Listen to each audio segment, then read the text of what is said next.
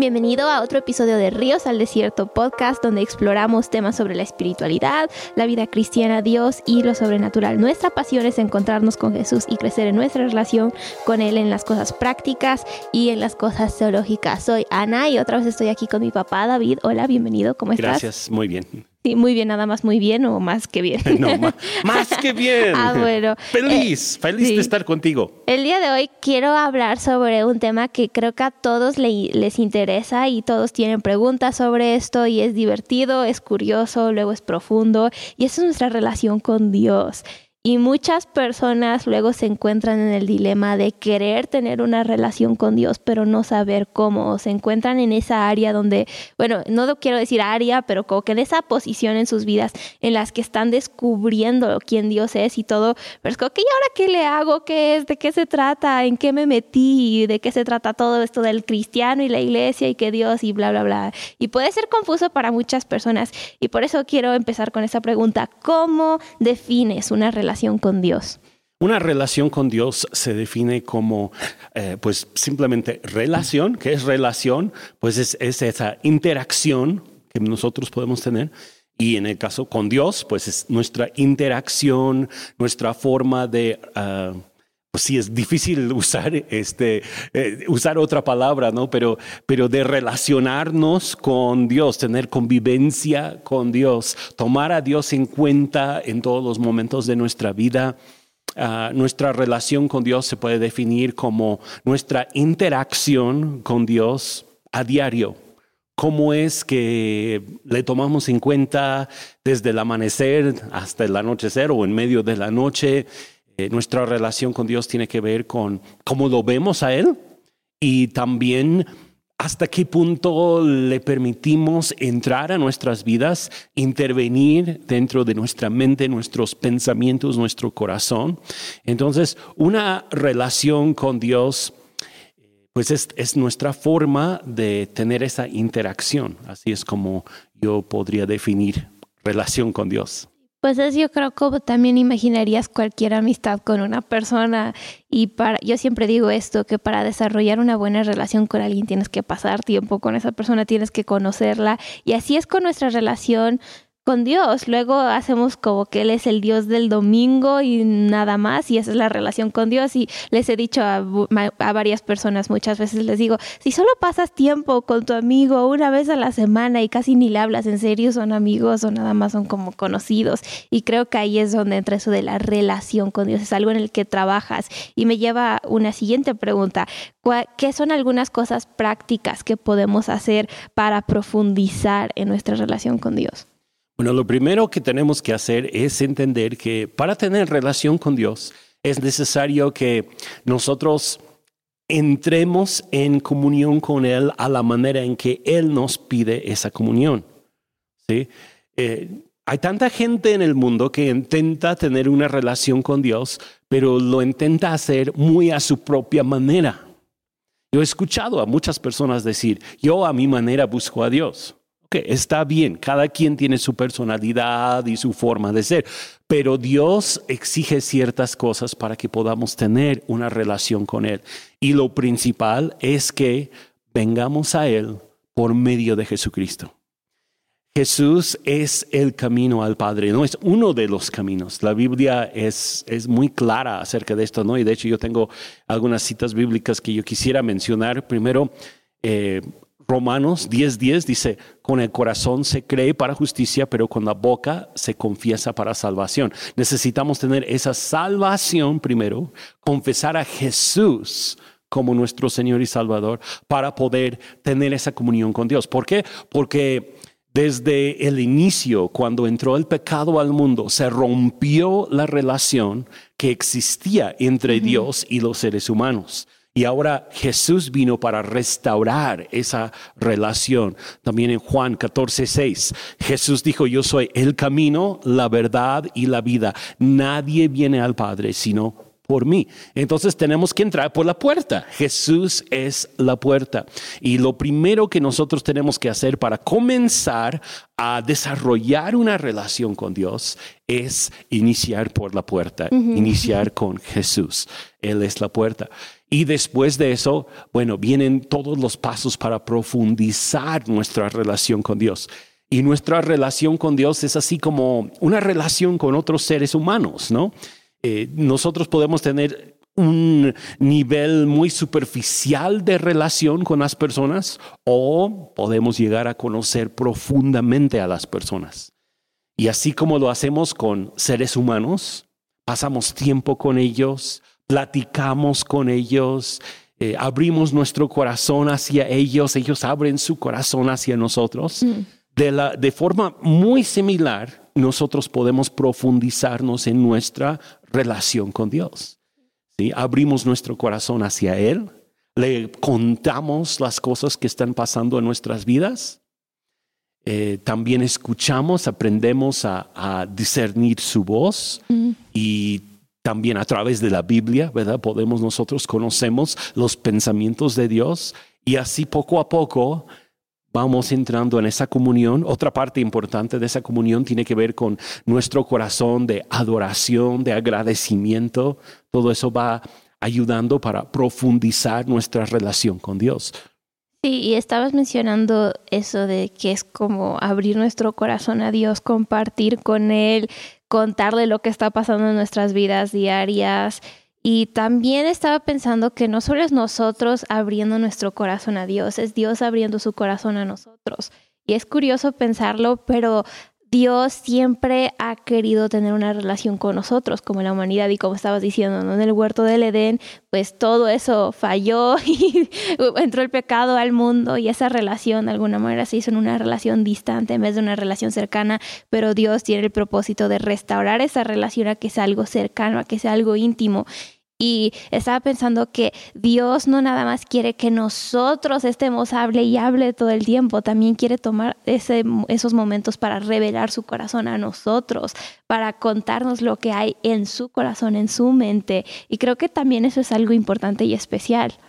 Sí, eh, a veces cuando pensamos en relación con Dios tenemos la idea de pues orar, ¿no? De, derramar nuestras palabras o aún nuestro corazón delante de Dios y puede ser parte de nuestra relación con Dios, pero la otra parte tiene que ver con aprender a estar quieto delante de Él, de discernir su presencia, ver su grandeza, contemplar su hermosura.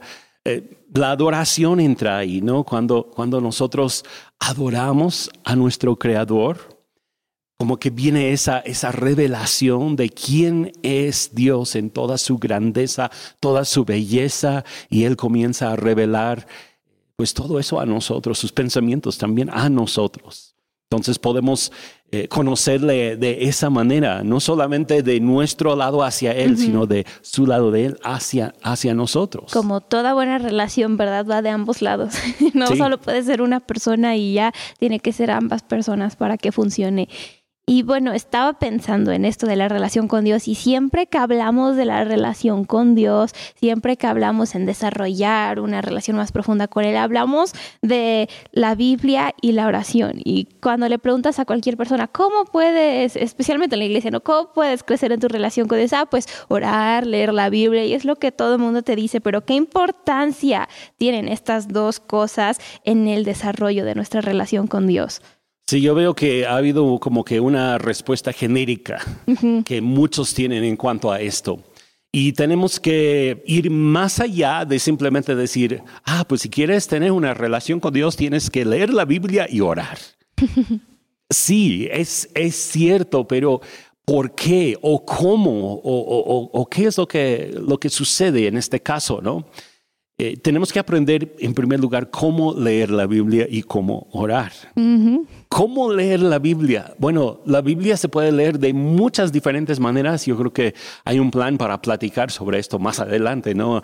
En algún otro episodio. Pero leer la Biblia eh, tiene que llegar a ser algo en nuestras vidas que va más allá de solamente cumplir con una rutina religiosa. Eh, tenemos que llegar al punto de decir, Espíritu Santo, ¿qué es lo que tú me quieres revelar cuando yo leo la palabra, cuando yo leo la Biblia?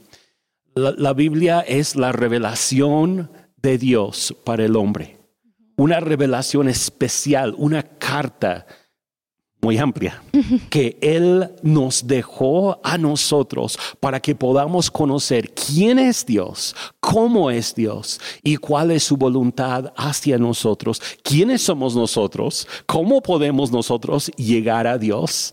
¿Sí? Es que responde a muchísimas dudas que los seres humanos tenemos. Entonces, cuando nosotros leemos la Biblia, no debemos de acercarnos a ese libro como, ay, quién sabe, pues necesito leer a ver, a ver qué sale de aquí. No, debemos de preguntarle, Espíritu Santo, ¿qué hay en esta palabra que voy a leer el día de hoy? Que tú quieres revelarme acerca de quién eres tú, tu carácter o algo que yo debo de cambiar. Venir delante de Dios con un corazón totalmente abierto para escucharle y no solamente decir, ah, no, hay que leer la Biblia, leer la Biblia. Tres capítulos al día, ¿no? sí, porque no funciona así. ¿sí? podemos leer la Biblia por disciplina, sí, estoy de acuerdo, pero si queremos profundizarnos en nuestra relación con Dios, tiene que haber comunión ¿no? Más allá de solamente cumplir. Fíjese que hay muchas personas que, pues que leen la Biblia y hasta instruyen a otros a leer la Biblia. Otra vez me pongo a, pensar en cuando yo era joven, eh, algunos de los que me querían enseñar la Biblia a mí eran las personas más perdidas, más tristes, pero nos decían, hay que leer la Biblia.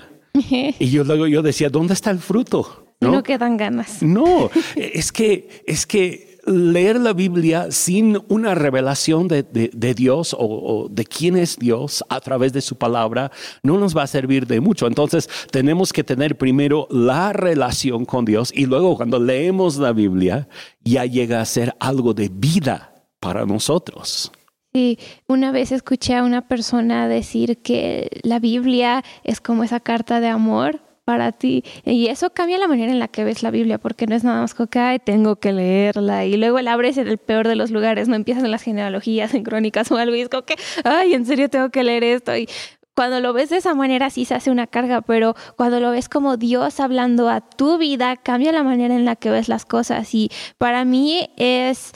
Mm, no sé cómo decirlo, es como de ayuda pensar en que la Biblia es es algo vivo y es algo que importa en mi vida el día de hoy, no nada más para los discípulos en no sé qué años, mucho atrás, no es nada más algo para los apóstoles o el Antiguo Testamento y bla, bla, bla, y como que todos ellos muy atrás y yo no importo y yo donde quedo, es algo vivo que Dios está usando para hablarme a mí el día de hoy. Y eso sí cambia la manera en la que ves la Biblia, porque dices, wow, Dios me quiere hablar a mí por medio de estas páginas, no es nada más un libro ahí escondido es que es la palabra viviente.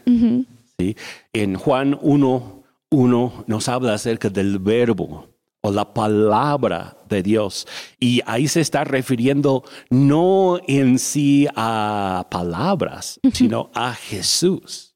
Porque Jesús es esa palabra vivificante que Dios quiere revelar a nuestras vidas. Y, y es, eso es la palabra de Dios. Sí. Y luego tenemos la oración. Y también es curioso porque luego, como estabas diciendo, lo hacemos como esta fórmula de si ora y lee la Biblia y tu relación con Dios y tara, ya tienes la fórmula mágica para crecer en Dios. Pero no funciona así. Pero no funciona así. Pero también la oración es importante. oración, yo podría decirlo de esta manera. Oración es simplemente comunión con Dios.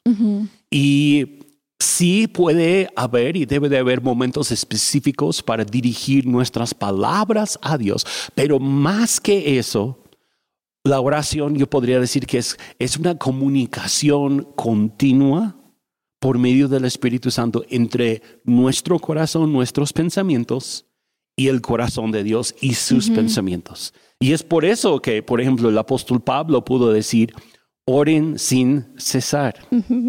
Continuamente, sí, todo el tiempo. Eso no significa que vas a estar mm, orando todo el tiempo con palabras que... pues ¿cómo podrías trabajar? ¿Cómo podrías llevar a cabo tu vida diaria? Pues no, ¿verdad? No, hay momentos específicos de enfocar nuestra mente únicamente en Dios, pero al mismo tiempo yo creo y he experimentado que yo puedo vivir mi vida haciendo las cosas normales, pero manteniendo abierto ese canal de comunicación con el Señor, siempre. Es como estar conectado a tu bocina de Bluetooth. No sé, suena chistoso, pero tienes esa conexión y puedes prenderla y puedes poner tu música y estás escuchando y estás mandando mensajes, etcétera. Puedes hacer muchas cosas al mismo tiempo. Y me gusta lo que dices que es comunión con Dios y no es nada más a la fuerza tener que estar hincado tres horas y ya después seguir con tu vida y te olvidas de Dios. Es estar constantemente comunicándote con Él a través de tu día, cuando estás cocinando, cuando estás haciendo trabajo, cuando estás en cualquier lugar. Es esa como como conciencia de que Dios está contigo y tú estás también en su mente y en su corazón en todos los momentos. Y para mí es impresionante pensar que Dios continuamente piensa en nosotros. Y eso es hermoso y es impresionante. Pues yo lo, yo lo veo un poco como pues cuando yo estoy con otras personas, ¿no? Ahorita estoy contigo. Yo no tengo que estar hablando todo el tiempo y dirigiendo de la palabra todo, todo, todo el tiempo para poder estar en comunión contigo, ¿no?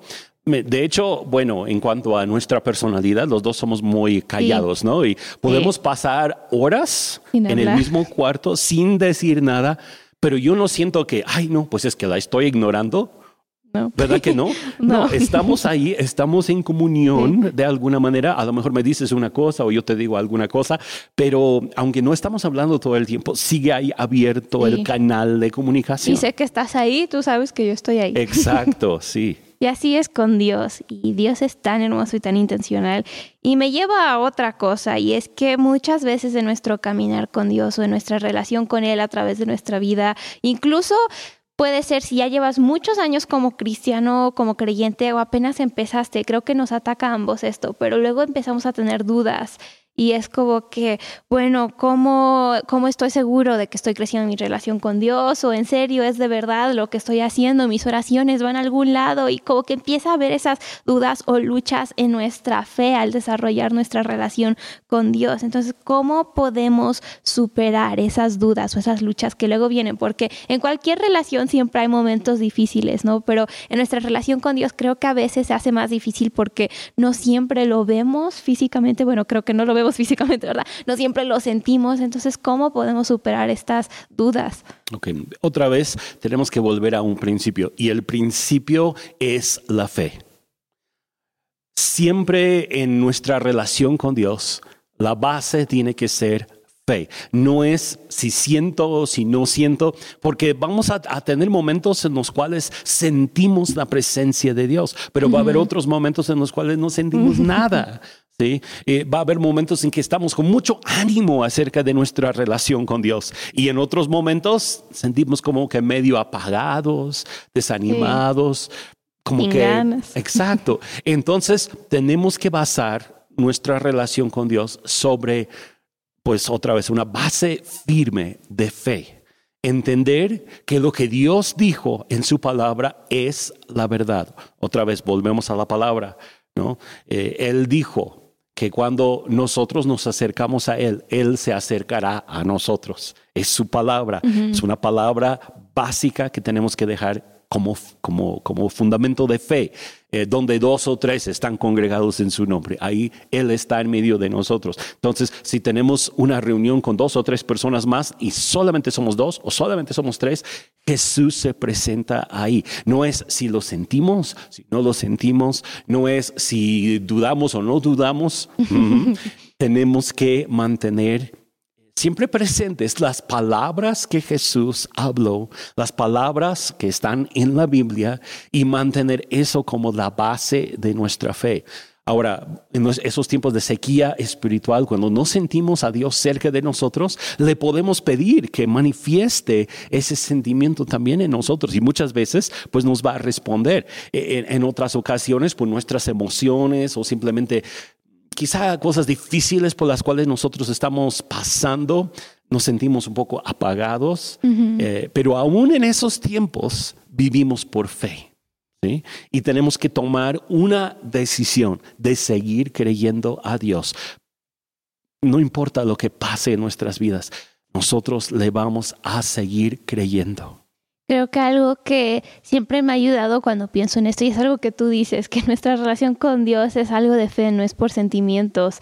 Y eso es tan, no sé, esencial, por así decirlo, porque si pensamos que nada más mi relación con Dios está bien cuando siento que está bien, entonces en un día malo mi relación con Dios que no existe o está mal o fue pura, fue falso, etcétera. Entonces hay que recordar que sí es por fe y es porque creemos y es como ese compromiso o pacto que hemos hecho con él. Es una decisión, así como en una relación entre seres humanos, eh, el matrimonio, por ejemplo. Eh, uno que está casado siempre siente súper enamorado todos los días. Es bonito cuando sí, pero no siempre es así. ¿Por qué permaneces en una relación cuando no sientes el enamoramiento? Pues porque tomaste una decisión que tú decidiste amar a esa persona y aunque pues las cosas quizás no estén tan emocionantes o no haya tantos sentimientos en ese momento, de todas maneras sigues casado. Y así es también en nuestra relación con Dios. Tenemos ese pacto con Él por medio de Jesucristo y el pacto sigue, sea que estamos sintiendo algo o no y Dios ahí sigue, aunque no lo sintamos, aunque no pensemos, pero ahí está presente y aún le interesa. Y esto me, me lleva a pensar en algo sobre la comunidad, ¿no? Y qué tan importante es la comunidad de nuestra relación con Dios, porque muchas veces sí es Dios y nosotros, pero a veces necesitamos a gente que nos impulse en nuestra relación con Él. Cuando no lo siento, cuando estoy desanimado, cuando estoy pasando por problemas. Y esto me lleva a pensar en la iglesia. Y luego como que cuando hablamos de la relación con Dios, siempre decimos, tienen que congregarse, tienen que ir a la iglesia y para muchas personas luego les suena como, ay, es que nada más quieren que vaya a su iglesia, nada más quieren a más gente y nada más están haciendo como aquí sus comerciales públicos, pero la realidad es que necesitamos de otros. Entonces, ¿qué podrías decir sobre el papel de la iglesia en nuestras propias relaciones con Dios? Los hijos se crían en familia nunca nace un bebé y, pues lo dejamos por ahí, que, crezca solo, ¿no? Pobrecito. Por supuesto que no. Eh, la relación con Dios es lo mismo. Dios nos coloca dentro de una familia y dentro de esa familia es donde mejor vamos a poder desarrollarnos y vamos a poder ser impulsados para crecer de una forma sana, una forma saludable como cristianos. Entonces es necesario tener a otras personas dentro de nuestras vidas. Así como en una familia natural, el hijo o la hija nace, crece dentro de ese núcleo familiar hasta que ya llegue a cierta edad, cierta madurez, y luego ya va y forma su propia familia. Bueno, nosotros también como creyentes debemos de estar dentro de una comunidad de creyentes que nos impulsa en nuestro crecimiento espiritual, porque uno solo se puede desanimar muy fácilmente. ¿No? Y necesitamos el apoyo de otras personas para cuestiones como, eh, pues, avivar el fuego espiritual, por ejemplo, si dejas un, solo tronco, le prendes fuego, pronto se va a apagar. Pero si juntas tres, cuatro, cinco troncos, ese fuego va a comenzar a, crecer más y más, ¿no? va a ser más y más caliente. Y así también en nuestra relación con Dios. Cuando estamos con otros dos, tres, cuatro, cinco personas que también aman a Dios, que también buscan a Dios, como que los unos los otros se animan entre ellos y va creciendo ese fuego espiritual y también nos lleva hacia la madurez. Y esa es otra cosa que yo podría mencionar, ¿no? En una familia los hijos necesitan de los papás para guiarles, para disciplinarles, para que sepan qué es correcto, qué es incorrecto. También dentro de la familia espiritual, en nuestra relación con Dios, necesitamos a otros que nos ayuden en lo que la Biblia llama el discipulado, el enseñarnos cómo ser buenos, eh, buenos discípulos de Cristo Jesús. La realidad es que necesitamos a otras personas en nuestra vida y la mayoría de las personas que han logrado grandes cosas en sus vidas lo han logrado porque hubo alguien ahí que creyó en ellos, hubo alguien ahí que los impulsó en sus momentos más bajos, que los apoyó cuando no sentían pues ahora sí, las ganas de seguir adelante. Y es lo que todos necesitamos como creyentes en nuestra relación con Dios. Sí, es nuestra propia responsabilidad crecer en nuestra relación con Dios, pero también debemos de ser sabios y reconocer que necesitamos la ayuda de otros. La influencia, una influencia positiva de, otras personas que nos impulsen. Y, hablando sobre comunidad y luego los bajones en nuestra relación con Dios, que se nos va el ánimo y se nos va todo esto, quisiera preguntarte cuáles son algunos de los obstáculos más comunes eh, que enfrentan las personas cuando tratan de desarrollar una relación con Dios y también cómo se superan, porque hay muchos que sí están pasando por cosas reales y a lo mejor piensan, ay, solo soy yo. Obstáculos. Bueno, yo creo que podríamos pensar en, en varios obstáculos, ¿no? Cuando nosotros estamos intentando desarrollar nuestra relación con Dios. Eh, una, una de la, uno de los obstáculos que yo veo que muchas personas se enfrentan es la falta de constancia como que dicen, ahora sí, ya, ya voy a comenzar una relación con Dios.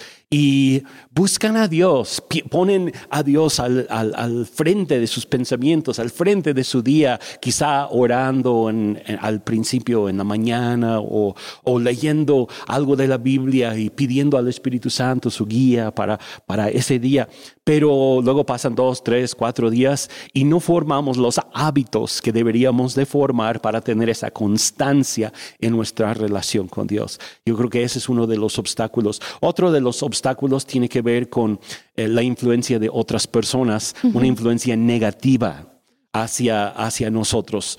Eh, la, Biblia habla de la persecución y es una realidad que hay persecución. Aún el día de hoy, quizá no al grado que experimentaron eh, muchos de los discípulos en el primer siglo, pero hay oposición a nuestra relación con Dios. Yo sé que hay familias en donde eh, el hijo o la hija comienza a buscar a Dios, pero los papás están en contra de la manera en que lo está haciendo y le desaniman y le digan que no y que, que eso está mal y entonces se van desanimando por causa de la oposición de, pues, de terceras personas o aún de eh, amistades que les están jalando hacia los lugares equivocados. Eh, creo que otro obstáculo puede ser también la, la falta de poner por obra lo que uno se supone que conoce. ¿Sí? Eh, lee la Biblia, entiende ciertos principios, pero no practica esos principios. Entonces eso también llega a ser un obstáculo en cuanto a su propia relación con Dios, porque sabe la verdad, pero no practica la verdad. ¿Y qué pasa en esa situación? Pues uno se va desanimando y se da cuenta de que no, y hasta puede decir, es que esto no, no, no funciona, porque pues yo sé que tengo que hacer esto, pero no, no lo hago. Entonces pues está mal. Sí, entonces tenemos que vencer los obstáculos. Dios nos puede dar la victoria para poder desarrollar buenos hábitos, para rodearnos de gente que nos va a animar en nuestra relación con Dios en vez de desanimarnos y también para poner por obra la palabra que nosotros aprendemos de, de la Biblia pues necesitamos ser impulsados muchas veces. Entonces, hablando sobre todos estos obstáculos, ¿qué es algo que podrías decir a las personas que a lo mejor se están enfrentando con esto? ¿Qué es algo que les podrías decir para, ah, pues si estás pasando por esto, no sé, algo de sabiduría. Okay. Sí, si estás pasando por desánimo, lo primero que te aconsejo hacer es, eh, pues, encontrar a un grupo de cristianos que te puede animar. Una iglesia, si no estás dentro de una, deberías de estar dentro de un grupo de personas que realmente aman a Dios y te van a impulsar en tu relación con Él. Eh, otra cosa, eh, buscar un mentor un mentor puede ser un pastor, puede ser simplemente alguien mayor que tú en la fe, que te va a ayudar, te va a, guiar, impulsar en tu propia relación con Dios. Y tercero, lo que yo te diría es, empieza a formar nuevos hábitos y sé constante dentro de esos hábitos. Eh, pon a Dios en primer lugar en tu vida. Toma esa decisión de que lo vas a hacer y permítele a Él llenarte con su presencia pues sí necesitamos a las personas para que estén en nuestras vidas, nos ayuden y nos impulsen. Incluso si hay alguien que está escuchando y dice, pues es que no tengo a nadie en mi vida que sea un mentor para mí, o no tengo una comunidad, o a lo mejor he intentado y he sido lastimado por esas personas, quiero animarte a que Dios nos ha dado por vencido y Él va a traer a las personas correctas a tu vida y va a traer lo que necesitas en el momento que necesitas. Entonces, no te desanimes Ah, pues esto nos lleva a pensar en la confianza en Dios. Y confiar en Dios luego es algo sumamente difícil y a veces es algo sumamente fácil. Puede ser de todo, ¿no? Confiar en Dios, pero ¿cómo podemos aprender a confiar en Dios y confiarle en nuestras vidas? Confiar en Dios, la confianza viene o proviene más bien del conocimiento, la experiencia. Nosotros recibimos la revelación de quién es Dios a través de su palabra, cómo es su carácter, cuáles son las cosas que ha hecho en el pasado. Y cuando miramos todo eso, podemos decir, ah, entonces sí, yo puedo confiar en Él. ¿Sí? Nos damos cuenta, por ejemplo, que Él es un buen padre. Un buen padre no va a buscar dañar a sus hijos. Entonces, un hijo puede confiar en su papá porque sabe que no le va a hacer algo malo, no, no le va a dañar. Y así es también con Dios. Conocemos su carácter, sabemos que Él es bueno y Él está buscando nuestra bendición. Él quiere bendecirnos y por lo tanto, teniendo ese entendimiento de cómo es Dios, podemos confiar en Él. Ah, yo, sé que hay personas que han tenido, la idea de que ah, si yo entrego mi vida a Dios, me va a mandar a un monasterio y voy a tener que estar de rodillas en el suelo duro y frío, orando y meditando. Dios no es así. Bueno, a lo mejor algunas personas han sentido ese llamado, ¿no? En, dado momento en sus vidas, pero la mayoría de nosotros no vamos a eso. O si yo me entrego mi vida a Dios, Él me va a mandar de misionero a, África y que eh, va a ser una vida bien difícil y bien horrible. No, Dios sabe quién eres tú. Él te conoce. Él sabe para qué fuiste hecho. Y pues puedes confiar en Él con tu vida. A lo mejor a alguna persona, pues es su sueño ir a África, ¿no? Y, ser misionero. Y, qué bueno, ¿no? Dios le puede impulsar en eso. Pero puede haber muchas otras personas que, pues para ellos es lo más, más horrible pensar en hacer algo así.